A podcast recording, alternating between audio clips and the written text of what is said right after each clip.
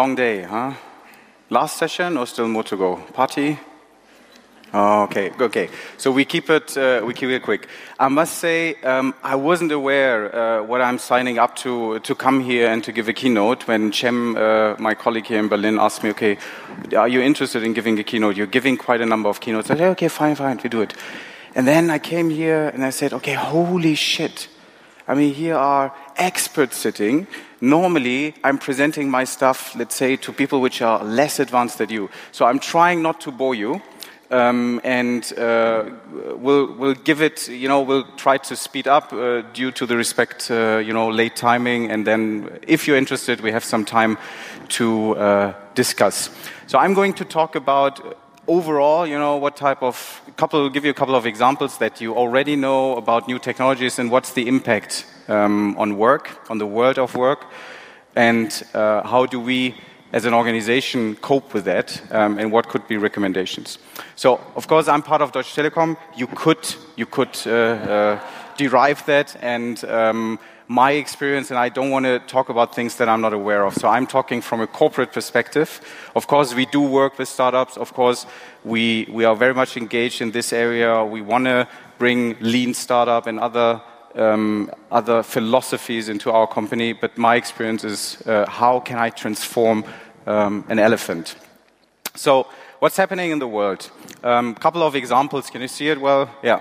Um, this is, I think, most of you will know. Um, it's going to be launched most likely within the next four to eight weeks. Uh, it's, it's a plugin in in Instagram when uh, you have selfies that uh, this tool, this solution will give you uh, a prediction are you likely or are your friends likely uh, to be close to burnout or to depression?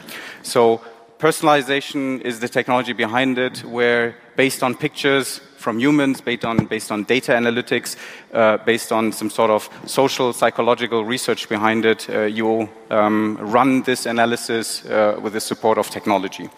Um, the same actually applies not only to faces but to pizza that uh, you can count that uh, the devices, machine learning is behind it, and the device learns, and the algorithm and the uh, uh ML learns more and more every day about it. They can detect the calorie uh, from the picture. So this is becoming quite a hot topic for some while now, particular for let's say all the well-being, all the health industry, um, everyone who is into fitness. Um, not just typing in the whole day uh, yeah, okay, what was it? Was it mozzarella uh, light? Was it, was it feta? How many calories? How many grams? Just the picture and all the uh, hustle for you is being done. A fantastic experience um, if you're up to. And of course, um, smart devices close to the body, like the uh, lenses, which uh, can measure uh, lots of body data for whatever purpose.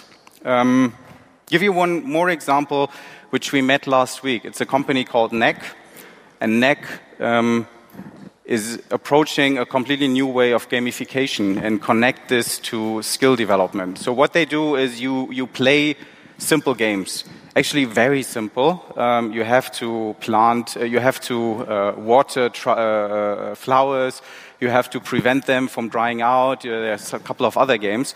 But from the gaming and from the intelligence behind it, what the tool does is it, it assesses your skills.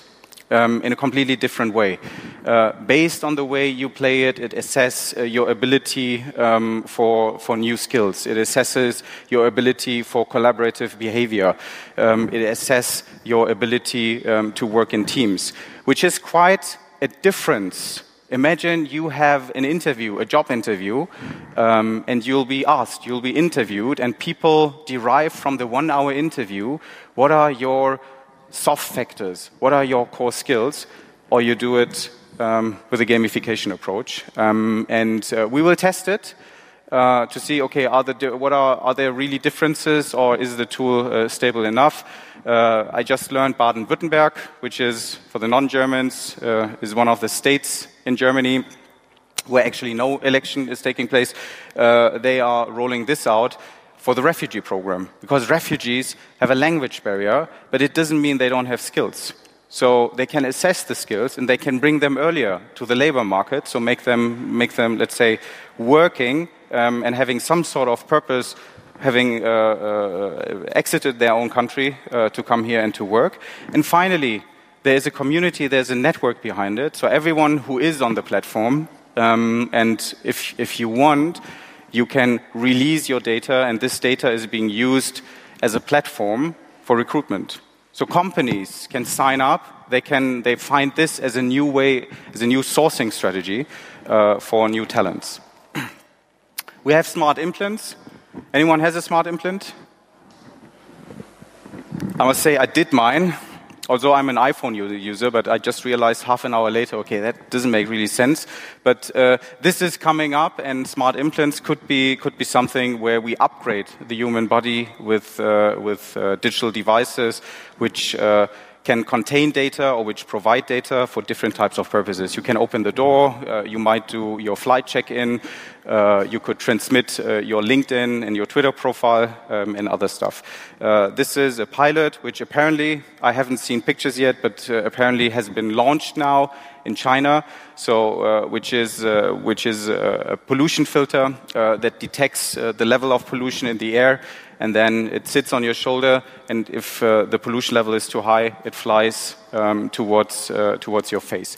So we have all these technologies, and day by day, every minute, things are changing.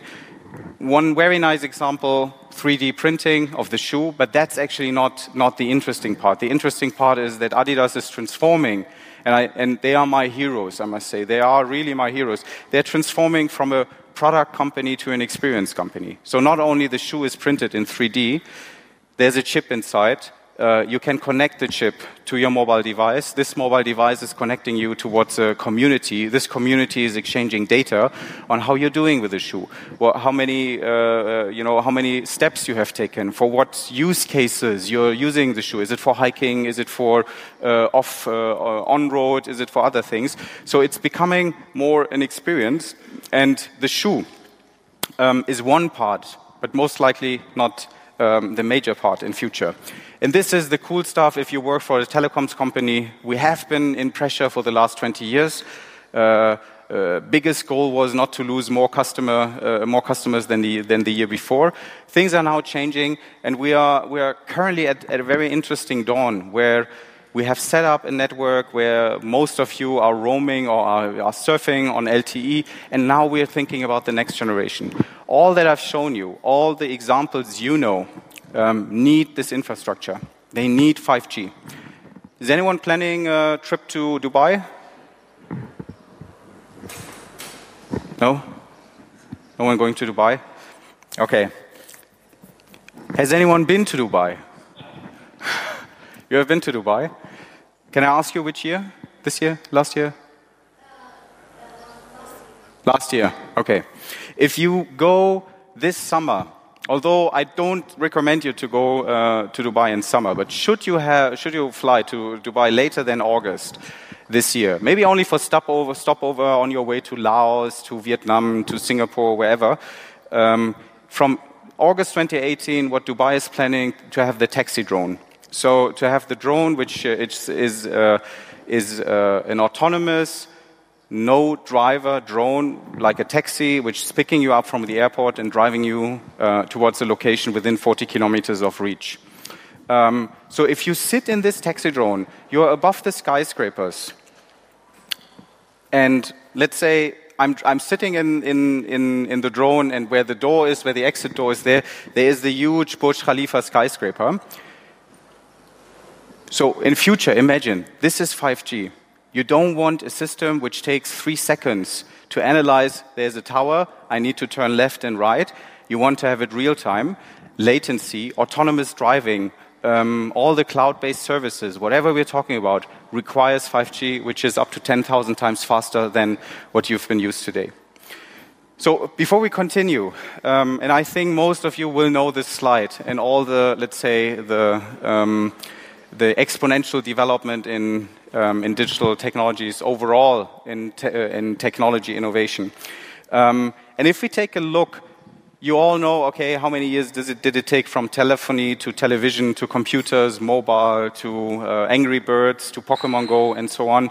All, you all know the numbers. What is the interesting thing is actually the bottom side. The industrial revolutions, the leapfrog we had in, in history, were not only on business models and on products, it was very much on the way we work. The first revolution caused lots of changes um, how workers are treated. The first revolution with the mechanical looms uh, caused uh, countries like the US, like France, like Germany, at that time Prussia, um, England, to stipulate new laws for the sake of workers. The second revolution, when we came to mass production, created an entire ideology. Marxism, Das Kapital, these types of books were based at the end of the day on in technology innovation that caused a massive shift of the way people worked at that time. The third revolution on computerization, mainly of the administrative function, again caused, uh, caused changes in, in the way how sociologists, um, how human, uh, humanities in research are thinking about. And now we are in the fourth industrial age when it comes to digitization and all the unknowns um, and complexities we know. What do we know? What do we not know? Um, work for humans will move from execution, from operational work up to supervision. So, whatever, and this is clear for now, whatever is a repetitive task, whatever is a standard task, whatever is what we call transactional, what is highly standardized um, with a high repetition rate, is going to be replaced by machine. There's no question. There's no question that this is going to happen. And every industry, every sector, and every company is better prepared to enter into this step sooner rather than later. Um, it's a false proclamation um, by politics, by populist parties who are against this throw. This is going to kill more spaces and more um, job vacancies than it's going to save if we become backwardness. So skills in the digital age have to be developed towards supervision activities. Skills have to be developed towards managerial skills, no matter in which level you are. The change in the fourth revolution is it's not only the bottom of the pyramid which is going to replace, we have different levels. Um, and this makes things more complicated. A nurse will have most likely a more secure job. Uh, a grammar school teacher will have a more secure job than probably uh, the uh, the chiropractic or the doctor, so who's, who's, let's say, higher in brackets in the education um, uh, level. But uh, this is the complexity that we have in the fourth industrial age. It means that colleagues will have, uh, that, that robots will become colleagues. So we will have a different organization, we will have a different type of workforce um, in organization which need to collaborate, which live and work in coexistence. Um, and the relationship is not from one way to the other. It does not mean that robots do the groundwork um, and that humans only do the supervision. We will have very different levels of relationships. Even today, we have in the manufacturing industry, we have robots being the supervisor, being the supervisor of humans. When it comes to KPIs, to when it comes to route planning, when it comes to target achievements, we have this situation today. So we will have very complex and literally any type of relationship in between robots and humans. This has huge implications on um, your company culture. This has huge implications on the legal framework. Whom are you going to sue? This has huge implications on social security systems. So the next competition, and we see it, there is a, there is, we're moving away from offshoring. So more and more companies which are going towards smart companies moving back their production to where the customer is. For example, moving, uh, returning uh, uh, manual factories from China back to Germany to be here in, in a kind of smart factory. Now, the next race is who's going to pay social security? Who's going to pay our pensions? Who's going to pay the pensions of the people which are working today? Um, this is the next quest. This is the next competition that we have in between countries. Uh, are we going to give um, income tax to robots or not? Are robots eligible to pay pensions? Yes or no? So these sound like very weird questions, but they are reality today, and they are determining the competitive advantage of one or the other country. Um, we will have something I think this audience is very much used to, but this is a big change for corporations that we move away from silos. We move away from designing organization in expert groups um, and having an expert leader in one area. Why is that? Because more and more work will be done by machines, more and more work, which is, let's say, to be, to be um, defined as commodity is going to be replaced. So it doesn't mean that humans will not be able to work, that there's no role for them in an organization, but it means that what they do has a higher level of complexity. This higher level of complexity requires different knowledge from different units, from different people, from different networks. Product innovation used to be a closed area where you had a, a, a, security area, where you had an extra door, where there was a doorman, where only security people were allowed to enter. These types of research and development labs or laboratories don't exist today. Product innovation today, you know it better, works with uh, you're activating the employee crowd, you're making use of diverse teams, um, you're going into co-creation with your customer, with your supplier, sometimes with your competitor, and with your non-users. Um, and this is what hierarchies means that we are setting up completely new networks. And these networks are not hypothetical networks. These networks are supported by modern technology, by social networks, um, and likes. Um, it means that uh, the, where we create value within an organization is more and more becoming independent from work.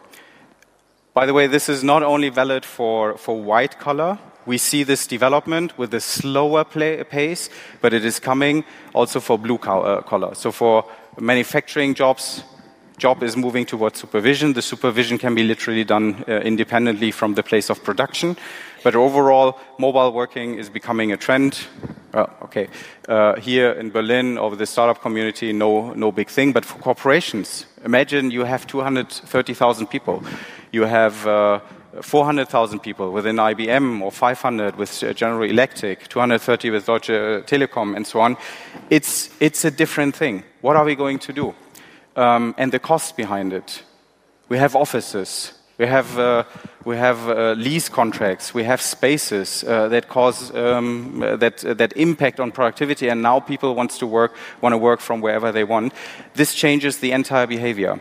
There's lots of studies about this. If everyone is going to work virtual, if there's no space where people can meet, how do we define corporate culture? On the other hand, people want to work from home. They want to have different timings, um, and this is a huge challenge. By the way, not only a question of design of office spaces, it's also legal implication. Um, who's based in Germany with, uh, with your job? Okay, so the majority. Um, the, the, legal framework in Germany, for example, says you need to have a place of work within your working contract.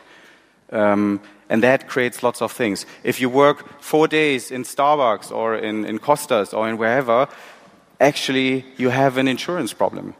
So there are lots of legal implications that we need to tackle, and where, where honestly speaking, European regulations framework is falling behind.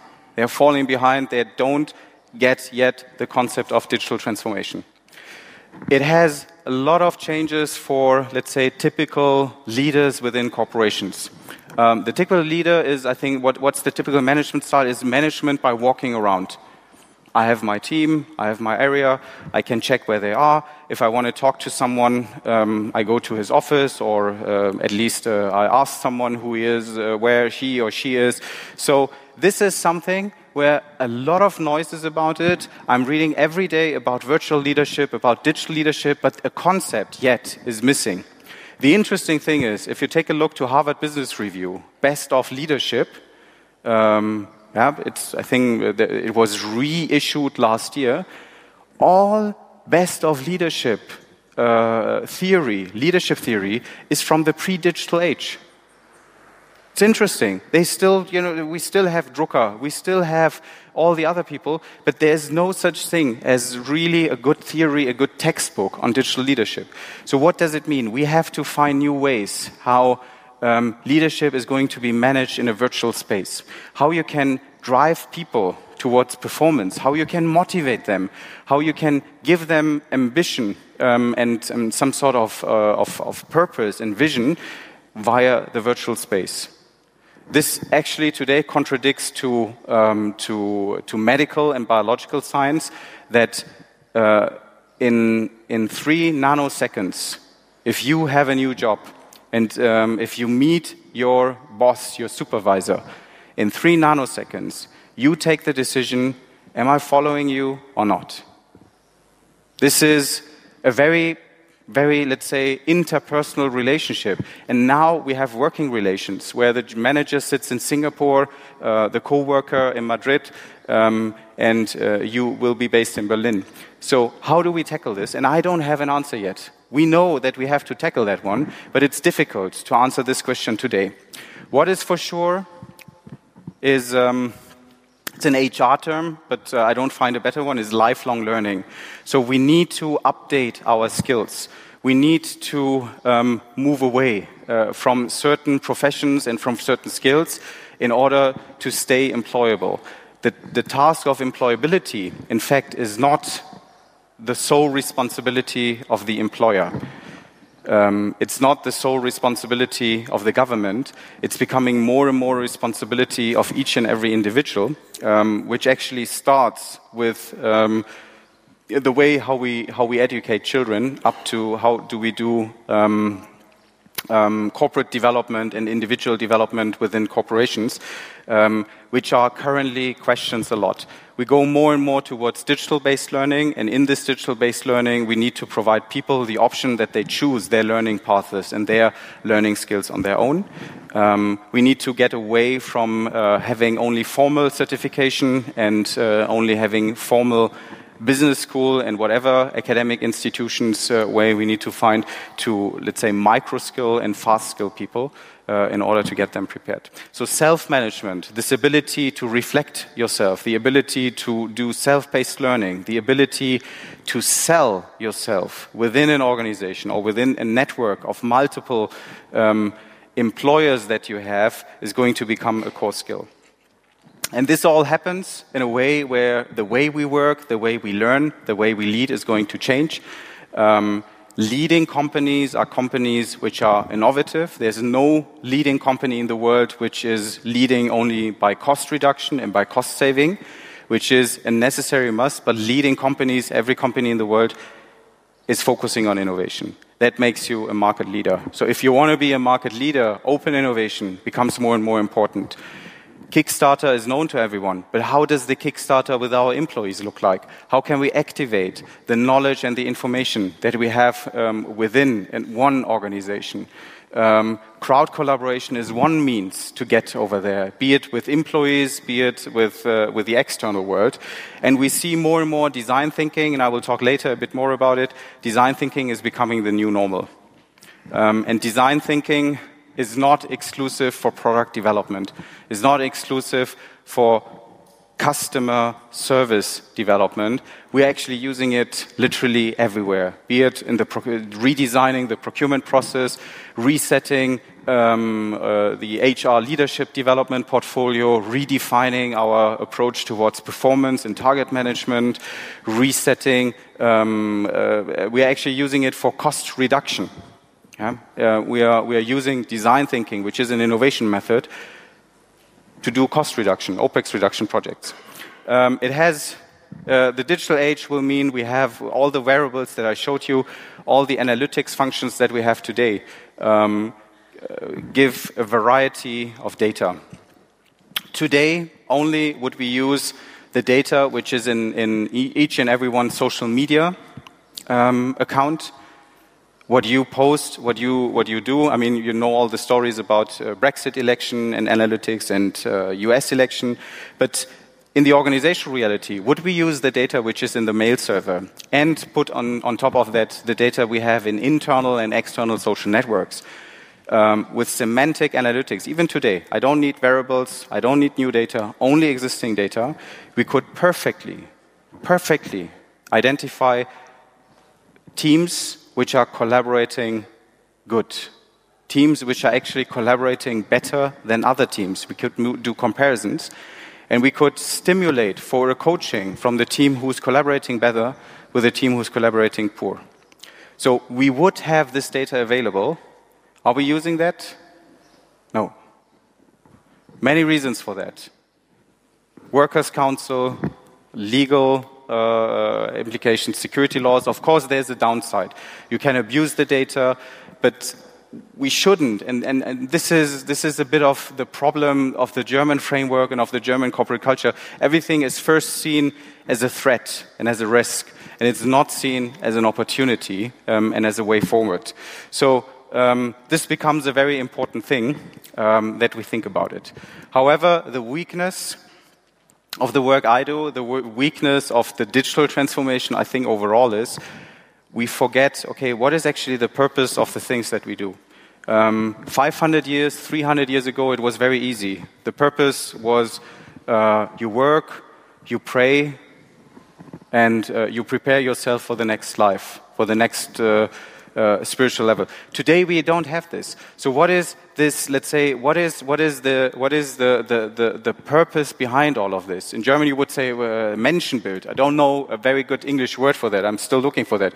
But this is where I'm inviting psychologists, theologists, people which come from religion, which come from psychology, from social sciences, from humanities, together with tech people, to think about that uh, what is the inner core that is driving us and towards where do we want to go? What is the value system that we have behind it?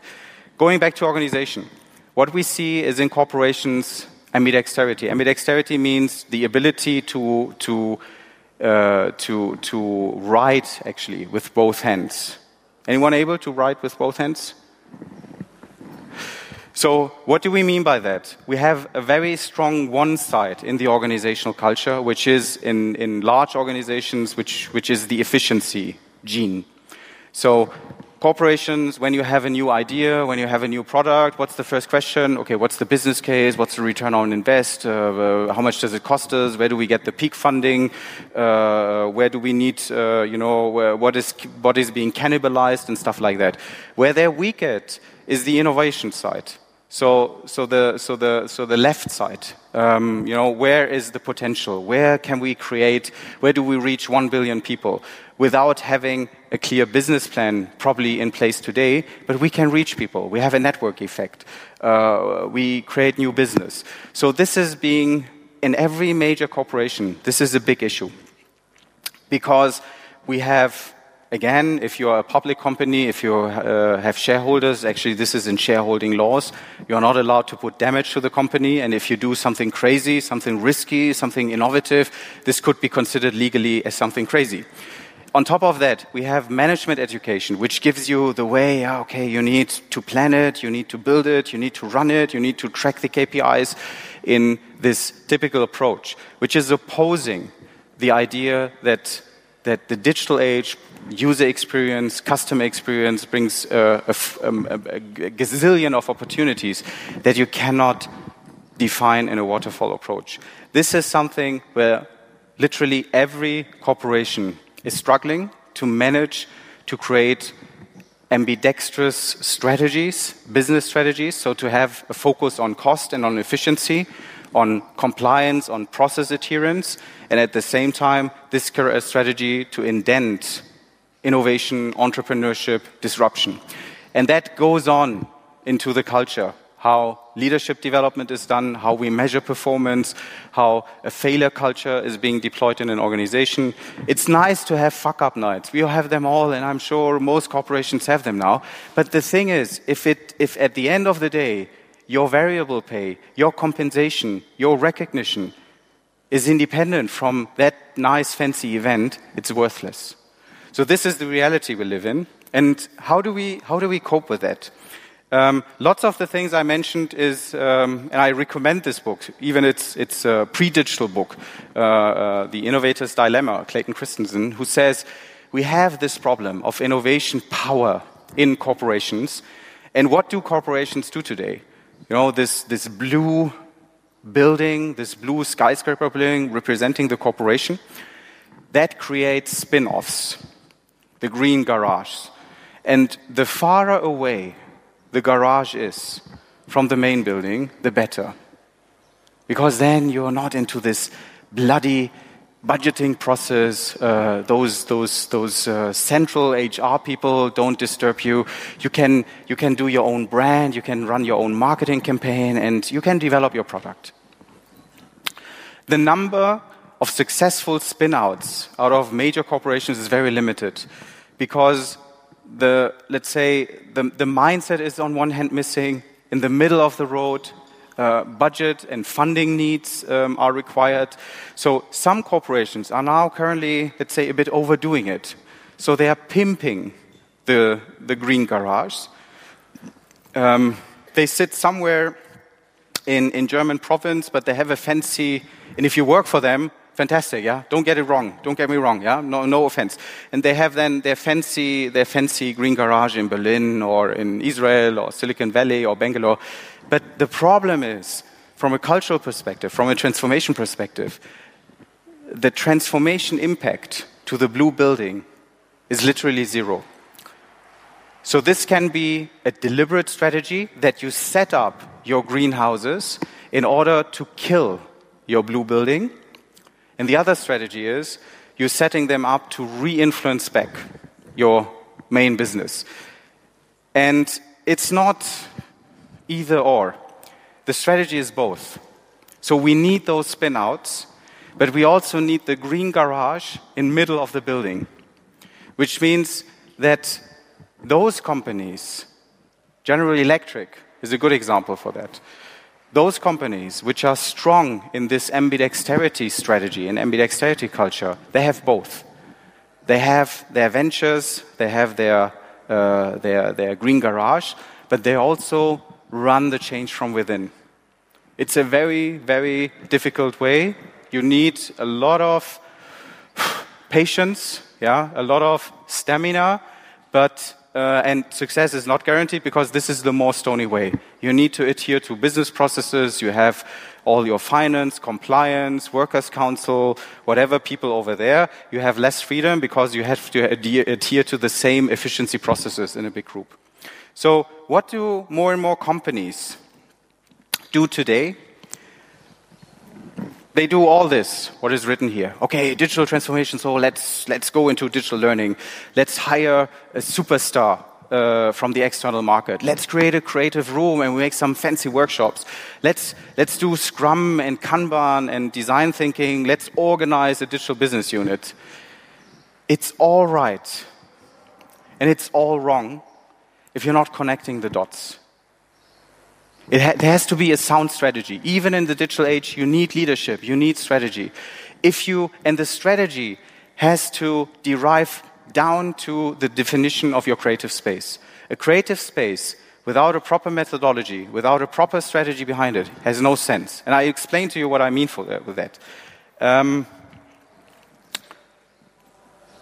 we have product development in different areas in the company, be it customer products, be it internal processes uh, like, uh, like what is coming from HR, what is coming from finance, whatever. What we are starting, what we have started two or three years ago, is to transfer the idea of user centricity, um, of human centricity into the, into the organization. So, internal processes within the organization, be it in HR, be it in finance, be it in administration, be it wherever, to rethink them and to challenge them based on design thinking. Which means, first of all, challenge the status quo. And challenge the status quo not with external consultants, not with some sort of uh, anonymous uh, questionnaires and interviews. Go and ask a couple of people what are their problems? What's their challenge they have?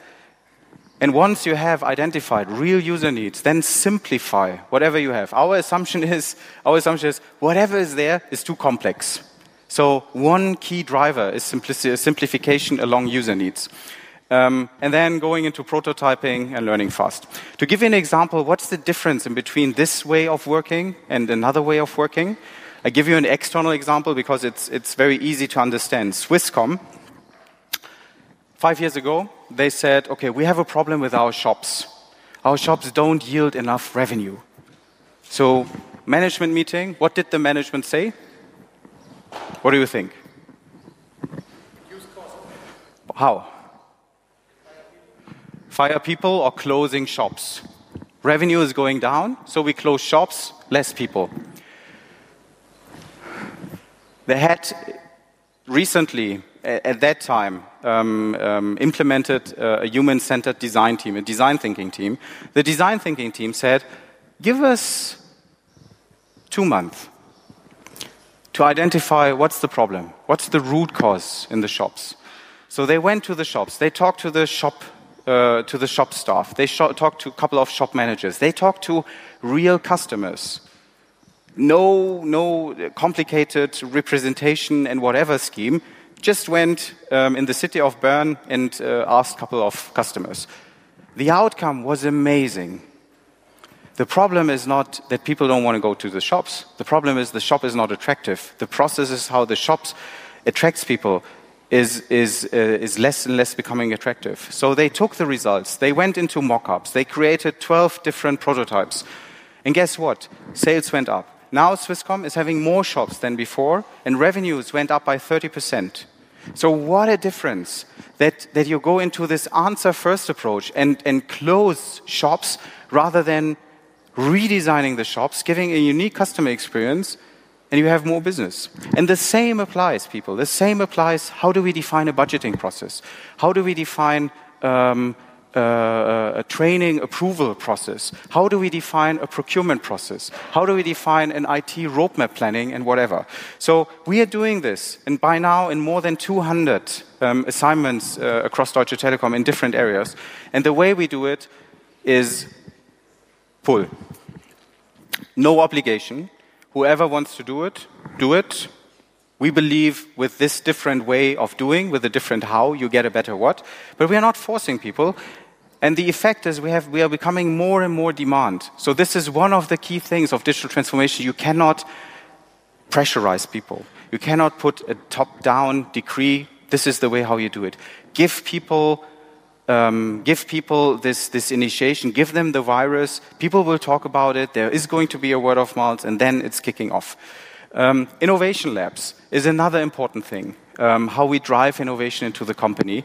This is, sorry, this is a German slide. I didn't find, uh, this is a recent, not recent, this is, I think, two years, three years ago from um, a study that was published in uh, Die Welt newspaper, which is showing the potential threat um, in uh, the German, German labor market uh, with regards to digitization. Um, the interesting thing is um, banking is heavily, uh, uh, heavily impacted by that. So the banking sector is in massive change for lots of reasons. One is that the process is becoming more and more commoditized, and the other one is blockchain, fintech, startups. So if you take a look to the banking industry today, the amount of investment into innovation labs, into fintech startups from the banking industry, compared to their investment into redesigning their legacy system, their ERP system, upgrading their, don't want to give any vendor name, you know, this uh, big uh, IT companies, is 0.5%. This is the innovation budget that they put into innovation labs. Um, a friend of mine who is consulting the banks desperately, he runs, he runs a 30 person um, agency. And he said, you know, this comparison, it's like I have, I have 30 30 innovation consultants, and I have a dog in my agency. This is a comparison that the 30 people do whatever they did, and my dog is doing fintech innovation lab. So this is the comparison that we have, and this is where we have a lack of understanding what is ahead of us. Why I'm a strong supporter of innovation labs, but they should not be too far away. If one of your goals is to change the big elephant and not to kill it. Um, and Berlin, of course, plays a critical role, but I think we're a bit overdoing it currently. We should have those innovation labs where the company is based. It's great that a company in Frankfurt has an innovation lab here. Good for the city, but they should have something in their, in their, uh, in their organization as well. And what they should have in the organization should probably have less a focus on products rather than on the organization. So my pitch is go for culture incubators, go for culture innovation labs. And due to the time, so I'm quickly doing it. So, but the culture innovation lab, this is what my unit tries to do, at least for the HR area, is to challenge the status quo of corporate paradigms and corporate processes, is to have four roles. Understanding what the future is, explorer role, based from your understanding of the future, be it concepts, be it, be it leadership styles, be it technology, challenge the status quo, but not as, as a restaurant critique, then, okay, this is not good, and then you, you have this, this, then go out, but to go into real support, supporting what you challenge by accelerator or incubation models, and then talk about it as an evangelist. And the focus could be for the culture incubator, employee experience, human centered employee experience and whatever we have with regards to internal processes. Um, to really think about innovation culture and how can I deploy it beyond posters and videos and stuff like that, but really going into the deep dive. Um, and this is the way how we want to do it. Um, in Deutsche Telekom, we have given ourselves with the colleagues from corporate communication, from IT, from HR, from every business unit, we have said our way to do it is along these five areas. We want to become we want to have digital minded leaders which are willing to change their how, their way of working. They are willing to move towards an agile organization which understands agile principles. And whatever is needed for that, second one, we will provide the needs, the right skills, with, the, with the skilling people in new methodologies, skilling them in new technologies, and also providing new formats um, of learning which are more digital, more mobile based. We want to do this by strengthening the networks of people that we have. We always talk about the must, but we forget that we have a coalition of the willing. We have people that are eager for change, and we need to activate those people more to become drivers and navigators of this change. And we have to do it by rethinking large corporations tend to still tend to have this rethinking how we design offices, going more towards project rooms, towards creative spaces, towards uh, um, home office regulations, uh, also going into efficiencies, for example, like desk sharing, and to align this uh, with the digital tools that we have. So, what does it mean?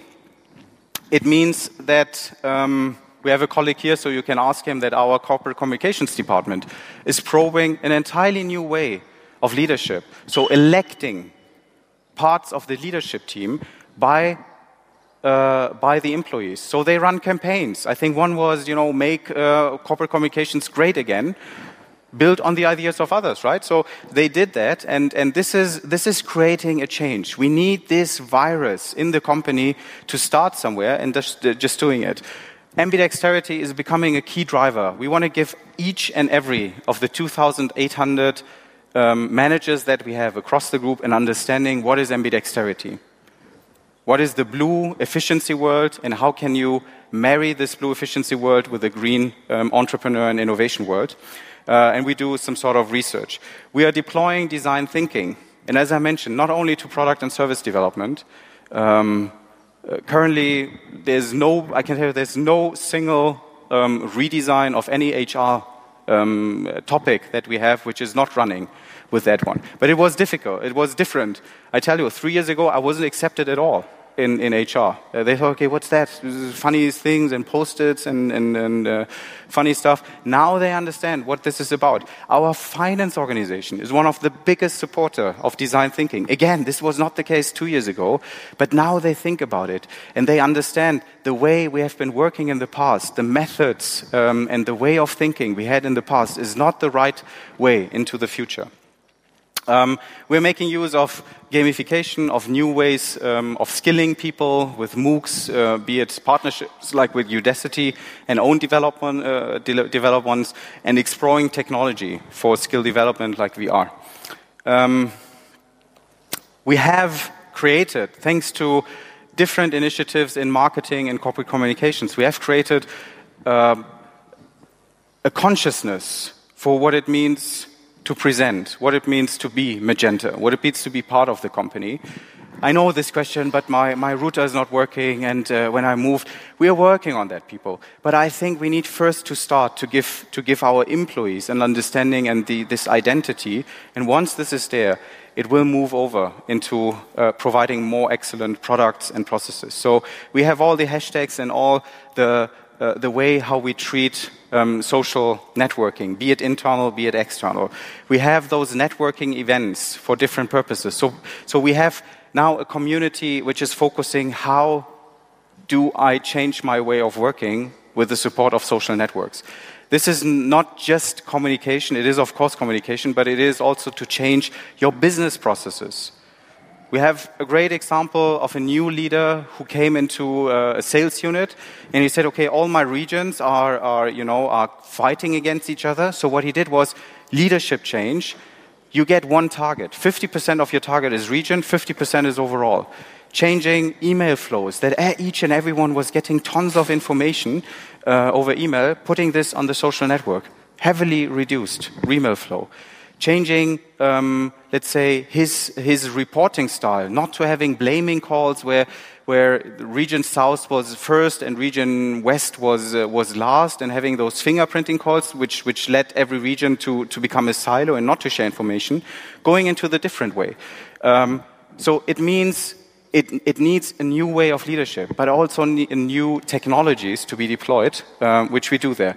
And um, last year we have experimented to have a public board session meeting. Tomorrow we will have um, a digital town hall where our CEO is going to talk to the audience and everyone can follow that over live streaming. Um, and the board meeting was also able on board topics uh, for everyone in the group to follow that one. Um, and we are experimenting with tools like social forecasting, so to deploy crowd collaboration tools within our social network. Um, I'm quickly this one. Um, flexible working, home office, desk sharing has lots of legal implications. I'm going to skip that one. But it means if you deploy creative spaces, they should be linked to your understanding of collaboration methods. They should be linked to your, to your, let's say, ideally to your corporate values. They should be linked to the, to the, to the key collaboration innovation method that you deploy. That's why we have a strong focus on design thinking and we design each and every creative space now um, in our company along design thinking principles. And every, let's say, creative space owner gets an introduction into the method, so to make use of it. And we have good examples. We just uh, did that last year in one of, the, um, of our sites in Wolfsburg. Um, and after the launch of the creative space, influenced and, and, fueled with design thinking, they created 40 patents. The year before, they had three. I'm not just saying this is only because of the creative space, but there is something happening, and we are making use of this, um, of this uh, stuff. In a corporation, everyone wants to work with the most fanciest tools. Everyone wants to have, you know, what you use in your private life. Big quest, big, uh, big, uh, let's say, challenge. How do we manage leading edge tools with, uh, with uh, let's say, the, the, the requirements of big globally working corporations to have one global standard to uh, enable cross-functional and cross-intercompany communication and exchange of uh, communication as opposed to having always the latest app and the latest chatbot and the free of charge Google, Facebook, AI and whatsoever. But on the other hand, people are using it. So happy to discuss uh, if you have similar experiences. We have people making use of non-corporate tools and it's not a small number. So the challenge that we have do we allow these people? Because they are not doing it because, because they, they, they are, I don't know, they're stupid. They do it to perform their work. They do it to perform better. So the quest is global standard versus legalization versus user experience. And it's not an easy task which we're trying to take. So my, my, my recommendation, if any um, is needed, is don't wait for the big picture. Don't wait for a big strategy. Don't wait for your board approval. If you have an area, if you're in some sort of responsibility, just do. Would I have waited for my uh, for the board and for um, uh, the CHRO to, to tell me what I'm supposed to do, I still wouldn't do anything. I would write nice slides and talk about, uh, I don't know, uh, the big plan. Just do it. And I mean, look, I mean, if you're in a big corporation in Germany, in between us, what should happen? They can't fire you. I mean, just do it. And, uh, and then, uh, and then Äh, you know, convince with, the, with powerful results, or even convince with a failure, but with the findings that you have. design thinking is very much on, on vogue and everyone talks about it. We moved away from providing method training. So we, we want to, we make use of design thinking as, as, let's say, as the principle for a transformation, for an organizational transformation journey. Start with a project and not with a, with a minor project. Start with one of the top three core projects of a unit. Convince the leader. Don't convince the leader. Don't convince the leader. He has to be convinced somehow. Yeah. So um, um, show a bit vanity when it comes to that one. That's my experience. Uh, and you have people which buy into that. And uh, so, as I mentioned, uh, one of our one of our uh, top managers, he said, "Okay, I want to run an OPEX project, but I did." I did everything. I did cost reduction. I did headcount reduction. I did, I did all the consolidation stuff. Uh, I did uh, training uh, stop. I did travel ban. Um, and I even put out the cookies and the drinks from meetings. I have no OPEX anymore to save. So I told him, let's do it in design thinking. I had no idea what would, what would have been the outcome. And he said, okay, you know what? You're crazy and I'm crazy. We do it. We overachieved the OPEX result. We overachieved the OPEX result. So, but we started with a concrete project. Now he has gathered uh, and, and we overachieved this with 12 ideas, and people out of his organization gathered 600 ideas. So he said, you know what? Now I want to train people in the method, and I want to, you know, understand, you know, this way of thinking and this way of problem solving, this way of understanding user needs. So we always start with a project, and then we transform it into a general understanding, a general way how things are being conceptualized, strategized, developed, implemented in the organization. Think digital, digital, act human. My role, being part of the HR organization, is primarily not to be the one who's saying, okay, digitalization is the key driver for efficiency. Of course, we have to take a look to that. But, but digitization should, serve to the human. So, this is where, again, design thinking, human centricity, user needs play strong, and where we should think about technology to fulfill human needs. Um, and that requires to understand technology, no matter where you are. I'm teasing every day, every day, my HR colleagues, you need to understand technology. There's lots of talk about it, only few implementation stuff, but we need to understand that um, and think um, and understand technology. Connecting the dots, I think I mentioned that. Kill your darlings, very difficult thing. Imagine you have set up something great in a corporation, and then you're the hero. You're the hero for a fantastic innovation. After year one, after year two, after year three, maybe people in the apartment next, uh, department next to you, maybe your, uh, your deputy or someone in the team has a better idea. So, what's the behavior?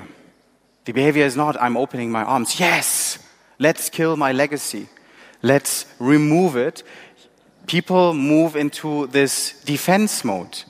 They protect their legacy.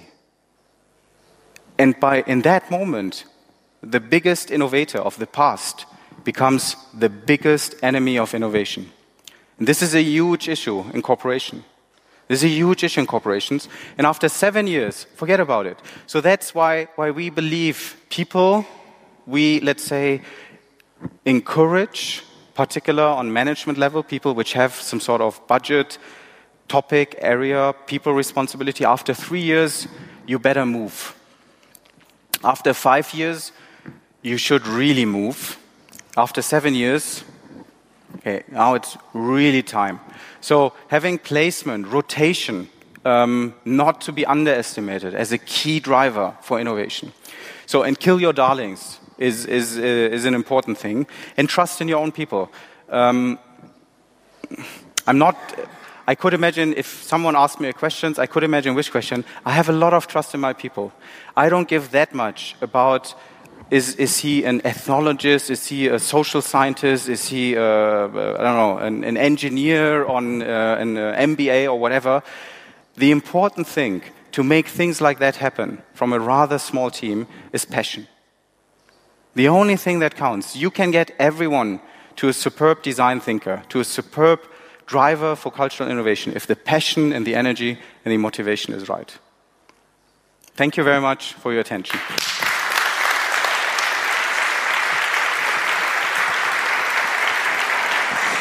Thank you, Reza. Thank you, Reza. Maybe we have time for one last question if there's somebody burning. There was one question.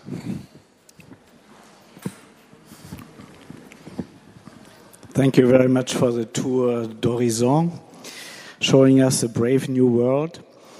Um, just a couple of comments, and, and then you can respond. No, not so, not too many. Okay, but he was quite a lot of topics. First about robots and digitalization and so forth. What about the women in Bangladesh uh, manufacturing shirts and uh, and doing foot, uh, soccer balls? Right? I mean they do they this is done because it's much cheaper than all the robot manufacturer the other thing, human centered design. This is not a, a, requirement which came out of digitalization. Human centered design has been around for 30 years in all the areas, so it's not something new. Then, your example about the Swisscom shops. Uh, yeah, okay. So the question. Should we do it later on so okay. that we give no, people it's, the it's opportunity? Just one more comment, and then you can okay. respond. Uh, you said it was a great idea that they were asking the customers. How about German Telecom asking their faithful customers who have been with them for 10 years, but the tariffs are higher than those for getting a new contract with German Telecom? If you ask the customers, you would see that they would go away.